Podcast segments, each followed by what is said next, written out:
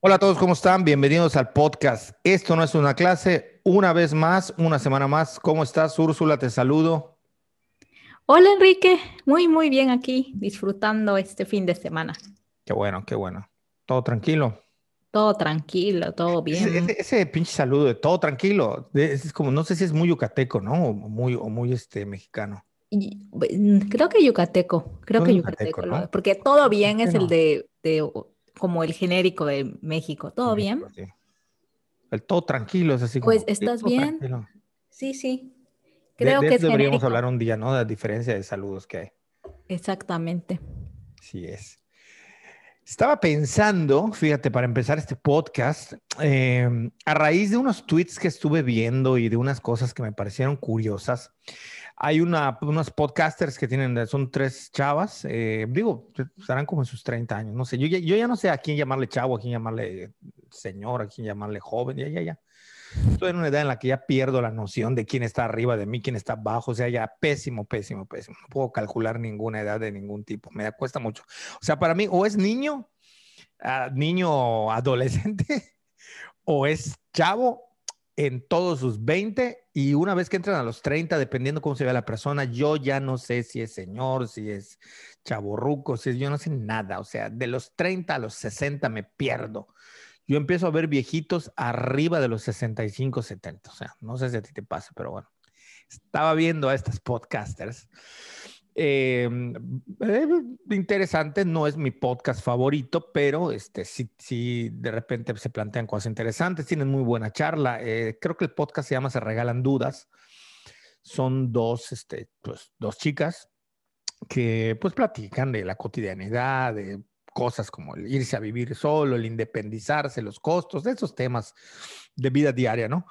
El tema es que ahí con ellas estaba de invitada una chava que hace años vi algunos videos de ella como youtuber, pero al parecer dejó de subir contenido, no sé, desapareció de las redes, que creo que se llama ya, Yavile o Yavile, no, se apellida Ahumada, es, una chava del norte del país. Este, sí, no, no, eh, er, no llegó al, gran boom, aunque sí era de estas youtubers que se llevaban con todos los youtubers más o menos famosos de aquella época no sé, no sé qué pasó, la verdad no tengo, no tengo idea, pero dejó de subir, este, dejó de subir videos. La razón por la cual me, me, me, enganché con los videos de ella es porque en un inicio yo creí que ella, sus videos tratarían de palabras un poco, tú sabes que yo tengo este proyecto de palabras yucatecas o expresiones yucatecas, entonces ella hablaba de algo similar, de expresiones, no era, no era igual a lo que yo eh, he tratado de hacer, pero eh, ella, mm, es decir, palabras yucatecas, pero del español, ella hablaba del español del norte, no me acuerdo de qué lugar del norte. Bueno, el caso es que esta chava habla a revoluciones exageradamente rápidas. no, este, habla, habla como muy, muy, muy rápido.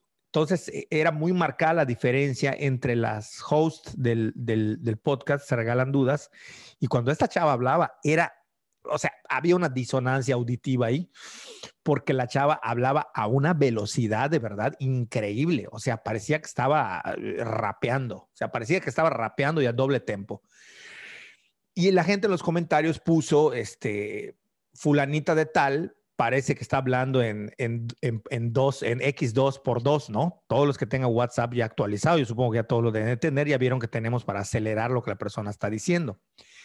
Entonces, después de eso me fui a un tweet donde yo leí que había gente que estaba diciendo que todos los videos y los audios los escuchaban por dos. O sea, es decir, a una velocidad mayor. Antes ya había yo escuchado que mucha gente a la cual le daba flojera escuchar el ritmo de hablar del presidente, le daba acelerar al, al, al video, es decir, al audio, para que se escuche más rápido porque habla muy lento. No sé si fue efecto López Obrador, yo no sé si fue efecto qué, pero empecé a descubrir un mundo que yo sinceramente no practicaba y desconocía, y es que la gente cada vez más acelera la forma de consumir contenido hasta este punto audible, porque luego podemos abundar en más. Yo no sé si tú haces eso, yo no sé si tú estabas consciente de que eso ocurría, yo no sé cómo, lo, cómo lo ves, o sea, a lo mejor parece lo más intrascendente, pero me llama la atención que después vamos a tratar de meterle más carnita, cómo esto afecta o, o transforma nuestras formas de consumir lo que consumimos, ¿no? Sí, mira, yo, tú me conoces, sabes que yo soy una persona desesperada, que siempre quiere, pareciera que la prisa es, es ansiosa, ajá, y, y, pareciera que la prisa es algo inherente a mí, todo el tiempo ando corriendo y de alguna manera hago que siempre tenga que estar corriendo, o sea, yo no me doy cuenta, pero inconscientemente siempre al final hago cosas así muy a prisa, muy rápido. Y, y me, no sé cómo decirte, me impacta mucho esto porque yo justo cuando consumo contenido soy lo contrario. Por ejemplo, yo nunca, nunca en la vida había pensado acelerar un audio que alguien me manda o un video o cosas así, ¿no? Poner, o sea, aumentar la velocidad para que se consuma más rápido. Nunca lo había, nunca, nunca ha pasado por mi mente, ¿no? Y un poco es una, una visión arcaica que tengo como que del respeto hacia los demás y eso. Y también porque mi, mi, manera de consumir es lenta, las cosas que como audiovisuales. Y, y, también te lo he dicho, ¿no? O sea, cuando yo veo series, yo no soy de esas personas que ven, un, que ven una serie en un fin de semana. Simplemente yo no puedo, me agota. Me agota y veo uno o dos capítulos y a la semana vuelvo a ver uno o dos capítulos, como antes, como en la antigüedad, porque ya ahora hablar de hace seis años es antigüedad. Entonces, sí, como antes que se estrenaba un capítulo cada semana, yo así sigo consumiendo, aunque sea Netflix.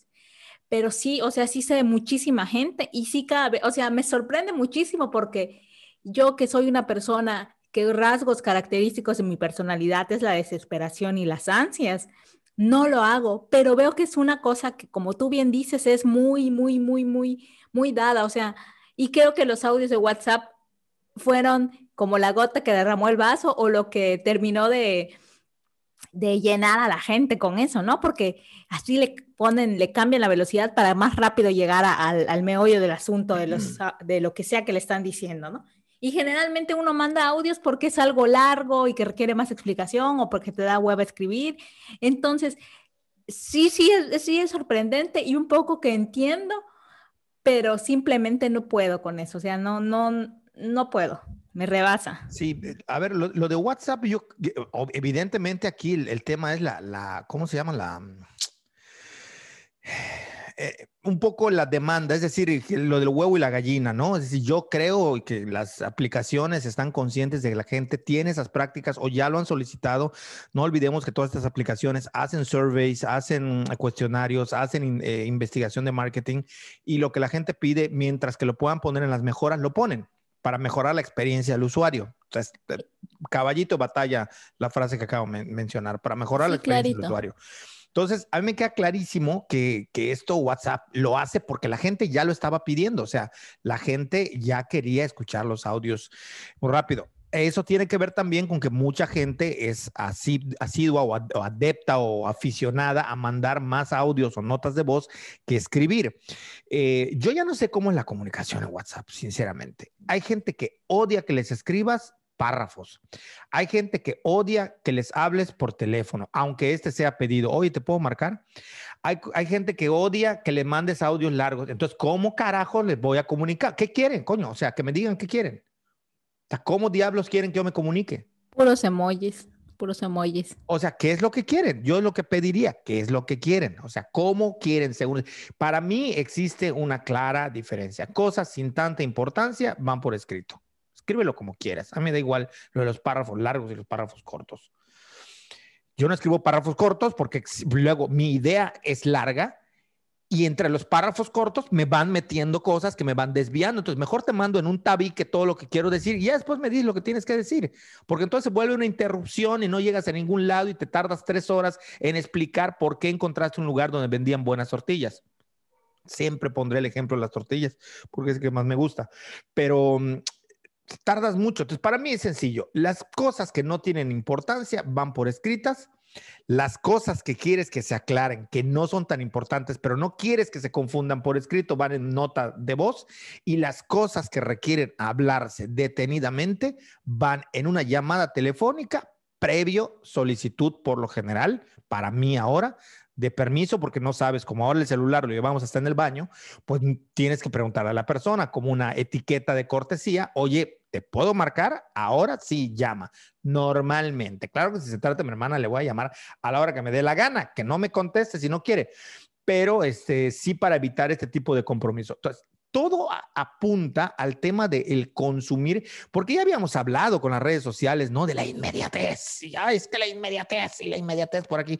Pues toma la que la gente que más hablaba de la inmediatez, hoy en día me digan lo que me digan, por muy pausados que quieran, el consumo de las sociedades en general por el avance tecnológico cada vez se hace de manera más rápida, de manera más eh, superficial, no sé si superficial, por lo menos como lo teníamos entendido y de manera más, eh, eso, a, todo ritmo, a todo, toda velocidad, o sea, cosas que no me tengas que decir. Y ayer me dijo una amiga, eh, la saludo, si nos está escuchando ya sabrá quién es, que ha llegado el grado que incluso lo que está en texto lo pone en audio y, no sé si lo acelere, pero, o sea, estamos leyendo menos.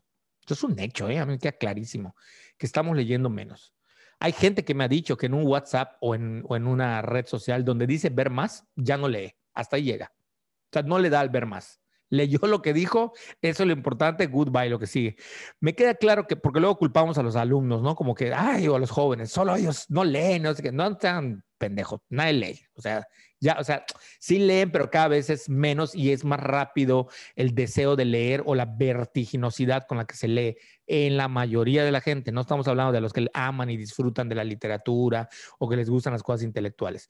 Entonces, eh, no estamos eh, leyendo menos, estamos escuchando menos y estamos viendo menos. O todo eso lo estamos haciendo de manera muy acelerada. Todo lo que no venga en un formato, por eso TikTok se vuelve una adicción. Por eso TikTok es como cocaína. Los videos cortos que dan un montón de risa o transmiten ideas rápidas, la gente los consume, pero como si fueran palomitas.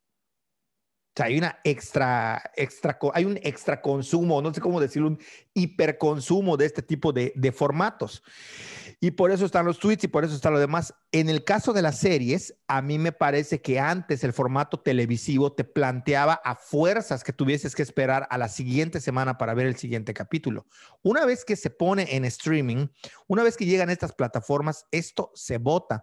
Y yo ya te lo había comentado, a mí me parece que la gente también... Eh, esto apunta al olvido, o sea, no nada más le estamos apuntando a la inmediatez, eso ya pasó, ya es, ya asumamos lo que así es, sino que la gente le está apostando al tema de em, lo efímero, es decir, ya no tienen idea de qué es lo que están viendo. Por ejemplo, Game of Thrones, y eso que pasaba por temporadas en HBO, formato todavía televisivo.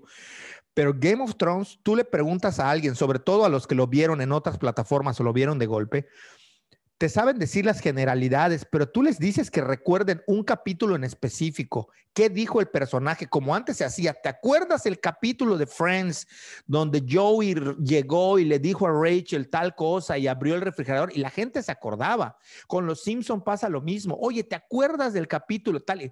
Hoy tú le preguntas a alguien que se avienta un maratón en un fin de semana cuando acaban de estrenar la serie. ¿Qué pasó? Con tal situación y no se acuerdan. Hagan la prueba. Si están ahí, hagan la prueba y si no, coméntenlo.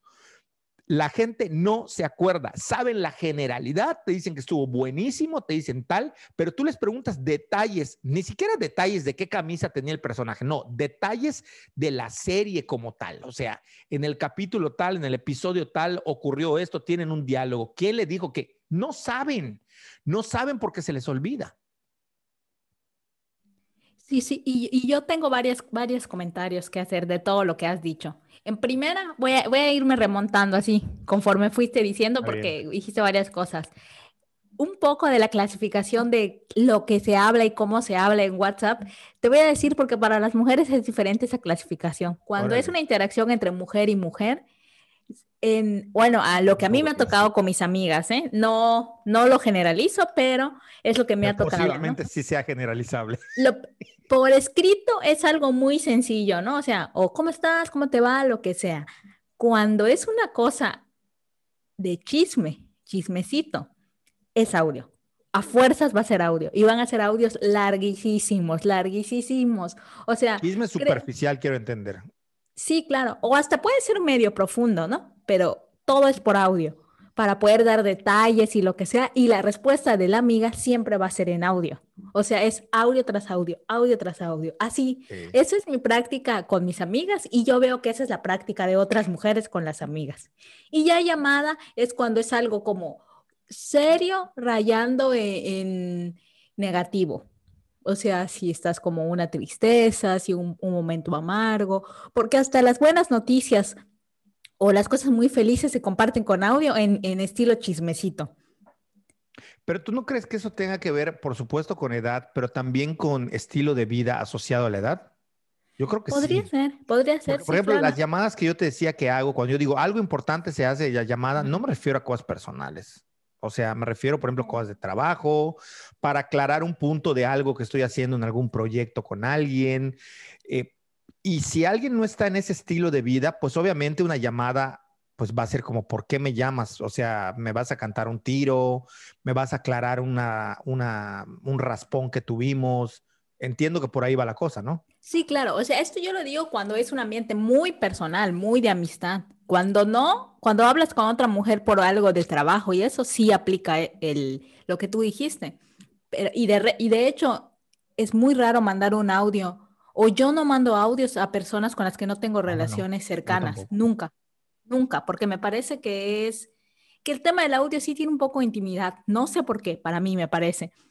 Entonces es rarísimo y sí es muy chocante que alguien con quien no eres cercano te esté mandando un audio. Es como, si me tienes que explicar algo, me lo puedes mandar por correo, que es la comunicación oficial, así seria, formal, el correo electrónico. Sí, sí, sí, claro. Entonces, si alguien de trabajo o algo te manda un audio es como, ¿qué le pasa? O sea, está cruzando una barrera de comunicación. Coincido, totalmente, coincido. Lo que es un hecho es que esto que vemos en los memes, de, que lo habíamos visto, ¿no? Sabes que el chisme va a estar bueno cuando tu amiga te manda un audio, una nota de voz o algo así, ¿no?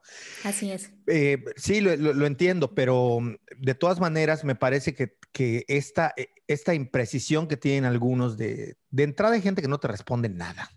Exactamente. no te responde nada.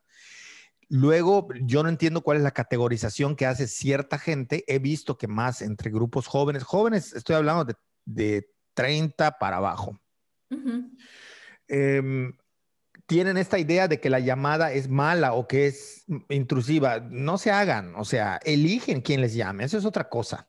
Como lo que yo había dicho antes del WhatsApp. Ah, es que yo no respondo WhatsApp. ¿Por qué no desinstala la pinche aplicación? Claro. Si tanto me dices que no la usas, desinstálala. Pero también, sí hay que decir... ¿Dónde nos vamos a comunicar? Exacto, sí, sí, pero también hay que decir que cada vez es más difícil recibir una llamada telefónica. O sea, ya no recibes casi, es rarísimo. y generalmente sí, es que es el banco, que es el seguro, que son cosas así. O, o de trabajo esperando, ¿no? Estás esperando esa llamada. Pero sí cada vez más rarísimo recibir una llamada. Sí. Ahora, respecto al tema de la inmediatez, la lectura y todo eso, y que, y que se satanizaba a los jóvenes, yo me estaba dando cuenta que respecto a la lectura, está pasando algo bien, bien curioso, que se rescata la idea del audiolibro. O sea, me parece que de dos, tres años para acá, el audiolibro está siendo el formato a través del cual eh, la literatura, digamos de alguna manera entendida como un amplio espectro y no solamente lo clásico, está, está adaptándose a, esta, ese nuevo estilo de vida, ¿no? Y he visto un chorro de aplicaciones para escuchar audiolibros y he visto un montón de influencers, y esta Sacir Abraham es una de ellas, promocionando apps de audiolibros. ¿Por qué? Porque justo se adaptan a nuestro estilo de vida. Uno está corriendo todo el tiempo y si tú quieres leerte el nuevo libro o bueno, quieres leerte algo, algo de García Márquez porque se te antojó, no te va a dar el tiempo para leerte esos monstruos. O sea, si te quieres leer algo de Henry Miller, que son 700 páginas, ¿en qué momento de tu vida vas a acabar 700 páginas? Nunca, o sea, no, no, se puede. Entonces, eso, o sea, a mí sí me está llamando mucho la atención la emergencia nuevamente del audiolibro como la respuesta de la industria editorial para poder seguir vendiendo. Y sí he visto, te digo, sobre todo este año, la pandemia y este, he visto, o sea, 2020, 2021, el auge durísimo de apps de audiolibros, así como de podcast, que ya hay apps que son únicamente de podcast, así de audiolibros. Y creo que eso es, o sea, no sé si va a funcionar o no, pero sí me parece una manera inteligente de intentar subirse a esto que es evidentemente un, modelo que ya quedó, que es la rapidez, el hacer un chorro de cosas, el que compites con un, o sea, la industria editorial compite con la industria audiovisual, que es enorme, que es variada, que entiende lo de la inmediatez, que entiende que uno quiere eh, atascarse y, y todo rápido. Entonces, creo que es interesante ver qué va a pasar con eso. Sí, no, a ver, a ver, a mí me queda claro que no es moda, que llegó para quedarse y que va en aumento. Hasta hace algunos años era mal visto el hecho de que alguien confesara, peor que si alguien confiesa que escucha reggaetón y banda, que alguien confiese que lee libros, no que lee, que escucha audiolibros, era así como, no, lo peor, te mamaste, no, no, no. En cierto grupo de la población, vuelvo a recalcar entre grupos de intelectuales, académicos o gente aficionada a la lectura. Era como lo peor que podías confesar, ¿no? O sea, como, pues debo confesarles que yo la verdad es que no tengo tiempo y me eché 100 años de soledad en audiolibro. ¿Cómo te atreves? Que no sé qué. Ojo que es, hay, que hay que entender que en términos formales no se rompe con la idea de lectura, es decir, la idea de que tus ojos físicos lean e interpreten una serie de, letras y de, enunciados y de componentes gramaticales es un fenómeno, pero la lectura, aunque sea audible o auditiva, o que sea, no deja de ser lectura, aunque suene extraño. Por algo alguien se para y le lee unos cuentos a unos niños y vale. Por algo hay parejas que hace algún tiempo compartían leer entre dos un libro ¿no? Digo, me parece incomodísimo, pero sí supe de gente que lo hacía. Mira, y para, y para la gente que es como yo, que ya ves que está de moda decir los, bueno, no de moda, igual una moda que ya tiene años, que hay estilos de aprendizaje. En mi caso, el estilo de aprendizaje es combinado entre visual y auditivo. Entonces yo cuando leo, sobre todo para estudiar algo o, o, porque hay un, o no sé si hay un libro que yo esperaba un montón y quiero así como absorber lo máximo me leo en voz alta. O sea, me leo y necesito escuchar lo que estoy leyendo. Entonces, para mí, ¿no? exacto, un audiolibro cumpliría perfecto porque yo soy auditiva. Yo necesito escuchar para aprender. Entonces, no le veo, para mí no le encuentro ninguna, este, contradicción, pero sé que los puristas de la lectura lo deben ver extraño. Pero como bien dices, llegó para son quedarse. Son dos fenómenos, son dos procesos y dos fenómenos distintos. O sea, uno tiene que ver con el placer del texto, muy en el sentido del escritor, pensador Roland Barthes, y otro es el consumir el contenido del libro. El otro es ver cómo maneja la sintaxis, cómo juega con el lenguaje, cómo está distribuido, cómo, cómo utiliza la narrativa desde la lectura. Es otro fenómeno. Pero si eso no te interesa y te quieres entretener o quieres aprender, si lo que tú quieres es absorber el contenido de lo que está en el libro, un audiolibro te lo da fácilmente. Sí. sí. Y el tema de las series, te digo, a mí sí, siempre me ha parecido interesantísimo porque yo ahí sí me veo como un otro, así hablando como muy de alteridad y eso, porque yo no comparto ese, ese gusto o esa intención, y lo dije al inicio, de devorar las series, de consumir masivamente el contenido de algo que te gusta, porque pues no es, simplemente no me gusta, no, no, no, no puedo decir nada más, simplemente no me gusta, pero es evidente que cada vez más, y no solo, o sea, me parece que, eh, que a, a ver, ahorita voy a intentar explicarlo, que esta manera de quedarse con las generalidades de algo que estás consumiendo, es una, es una forma de entender, em, no quiero sonar muy mamoncita, pero como de entender el mundo y hacia el aprendizaje. Y te voy a decir por qué. Porque la gente consume un chorro, ¿no? O sea, estamos em, inmersos en un mundo que nos da un chorro de estímulos de todo tipo, ¿no? O sea, todo el tiempo estamos siendo estimulados para consumir de todo y consumir entendiéndolo hacia grandes rasgos, ¿no? O sea, consumimos todo el tiempo música, ruido, consumimos estímulos audiovisuales en la calle, o sea, estamos todo el tiempo rodeados de un montón de información de todo tipo, ¿no? Que puede ser consumible, ya sea para nuestro disfrute o ya sea para gastar o ya sea para lo que sea. Y entonces, ante este como esta locura de estímulos que tenemos, la a mí me parece que hasta la única manera de enfrentarlo es quedarnos con las generalidades, porque si en todo profundizáramos, madre de Dios, estaríamos torturadísimos, ¿no? No, pero, pero yo no creo que haya que confundir profundizar con particularizar. Es decir, perdemos los detalles. Sí creo, tu primera parte, me, estoy totalmente de acuerdo. Es decir, yo creo que al final de cuentas, yo te lo había explicado antes, yo creo que al final de cuentas la fuerza del meme no radica nada más en el mover a risa o a chiste, sino que el meme es capaz, o los mashups son capaces, o el, el shitposting que le dicen ahora. Estos medios a través de los cuales se, se transmiten mensajes de mucha profundidad, es decir, que te dan incluso para analizarlo. Bueno, ya he repetido que tengo un, artículo que va sobre la, de la caricatura al meme, sino que además eh, sí cargan una profundidad. Otra cosa es que tú quieras entrarle al análisis, pero rápidamente en un golpe de vista, tú con un meme ya entendiste una problemática social de amplio espectro. Entonces, no creo que sea eso. A lo que yo me refiero es a que perdemos, empezamos a borrar ya las particularidades o las especificidades y nos quedamos con el tema de qué trata Stranger Things. ah, pues trata de esto, unos niños que se van y está bien padre. Oye, pero y entonces ya la vi. Y en este capítulo el niño va y habla. Sí, no me acuerdo. O sea, ese es el tema y creo que tiene que ver con esos estilos de consumo, ¿no? Que estamos, que está cambiando. Sí, claro.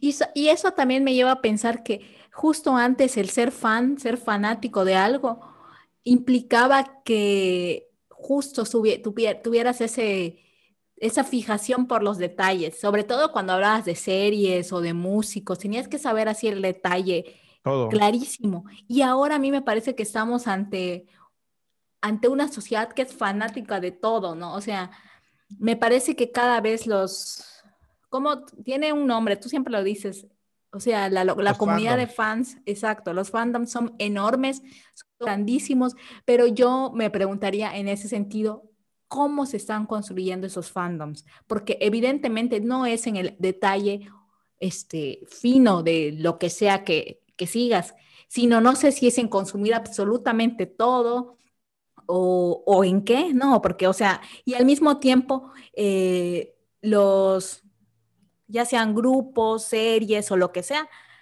está generando un montón de productos consumibles. O sea, ya, por ejemplo, una serie ya no es solo la serie.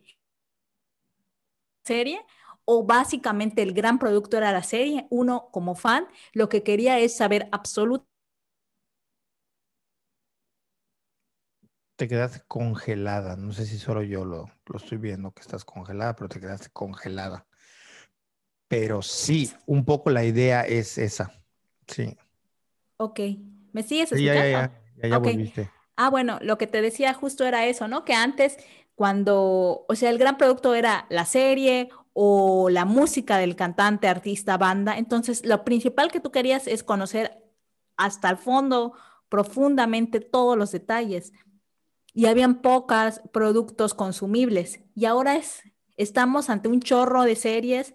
Entonces tú consumes rápidamente una serie o consumes un sencillo de alguien que te gusta, pero hay un chorro de productos que puedes adquirir, que puedes consumir y que eso quizás te hace el fan, ¿no? O sea, si yo tengo, si yo ya vi la serie de Stranger Things, si tengo las playeras, si tengo los funcos, si además tengo la suscripción de no sé qué de eso, lo mismo con la música, ¿no? O sea, si a mí me gusta BTS, tengo la playera, tengo la cartera, tengo los cuadernos, tengo los tenis, tengo todo esto. O sea, no sé si hacia allá se está yendo la construcción de los fanáticos. Ya, se fue, ya se fue. Y eso que dices de cómo se construyen los fandoms, yo creo que tienen que ver más en torno a la persona.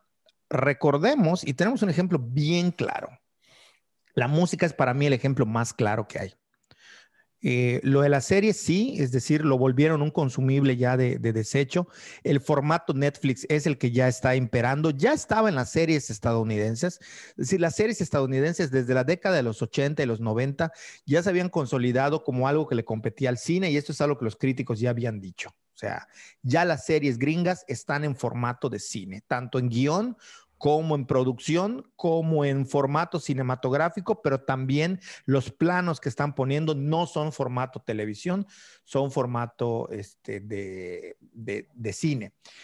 Sin embargo, a mí me parece que eh, esto, de, esto de los fandoms tiene que ver con la, con la idea de que interesa más, por un lado, la persona. Es decir, eh, no sé si te quedaste congelada, perdón a los que nos ven y nos escuchan, pero me parece que te quedaste congelada. Ojalá que no se vaya a ir la, la conexión, que nos está jugando malas pasadas por el mal tiempo, entre otras cosas, pero bueno. Eh, me parece que de alguna manera eh, los fandoms se, se, se no sé, se, construyen en torno a la persona, que tiene que ver con, no con lo que antes interesaba. Siempre ha interesado la vida privada de los artistas o de las personas, pero ahora me parece que ya interesa más la vida privada superficial de nuevo. Es decir, me interesa saber cómo come, qué come en su cereal, qué es lo que hace, hacia dónde va, por dónde va la cosa. Me parece que esto es lo que mm, está como generando este tipo de, de fandoms.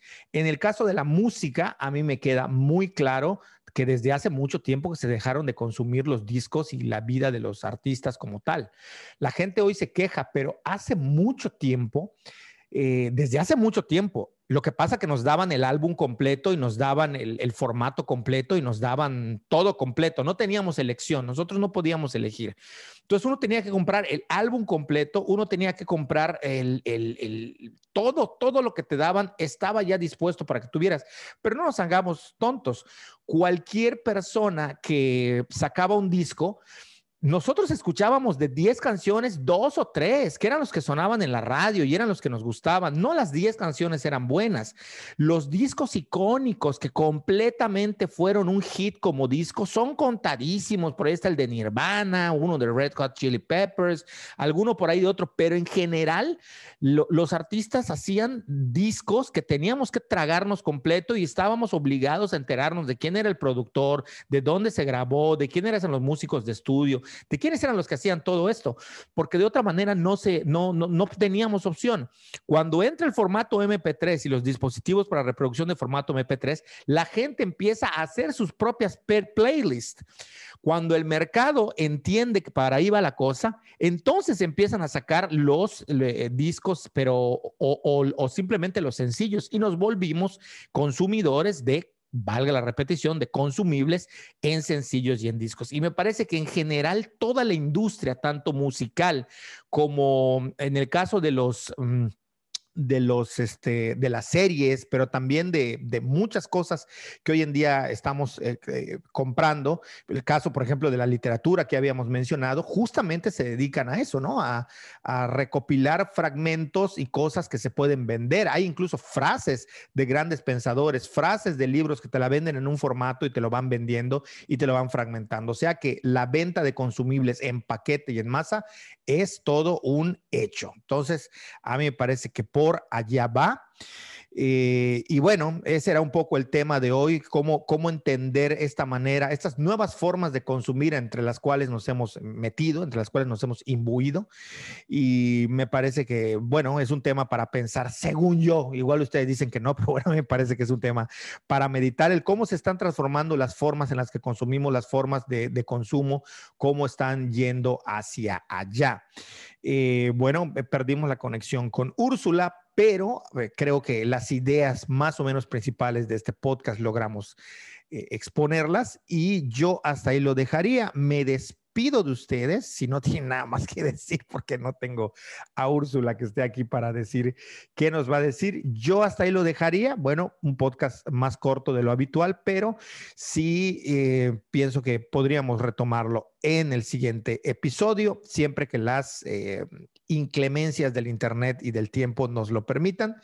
Y nada, dejamos las redes sociales y todas los, los, las plataformas en las que estamos para que ustedes puedan eh, de alguna manera eh, seguirnos y escucharnos y quedamos pendientes. Lo anunciamos eh, de una vez. Está muy próximo cada vez más, está próxima la idea de ya tener menos posibilidad de que nos ocurran estas cosas, porque estamos pensando en lanzar el podcast ya presencial, es decir, en, un lugar donde estemos eh, nosotros dos y los invitados, cuando las condiciones de, esta pandemia, que por cierto ha repuntado en la península de Yucatán y en, los dos lados, en, Los Cabos, y en, es decir, los dos sitios turísticos de más importancia del país han repuntado las razones que ya hemos hablado en otras ocasiones.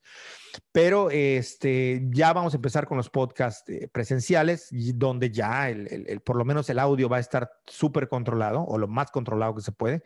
Y el video, bueno, pues eh, eh, estará en proceso de irse construyendo, pero sí estamos ya mudando de estos podcasts que se graban vía remota a eh, los presenciales y con ello esperamos que haya una mejor calidad y una mejor interacción y que mejore en todo el podcast. Y nada, les agradezco que hayan, que hayan, se hayan quedado hasta acá y les mando un gran saludo y nos estamos viendo próximamente. Hasta luego. Chao.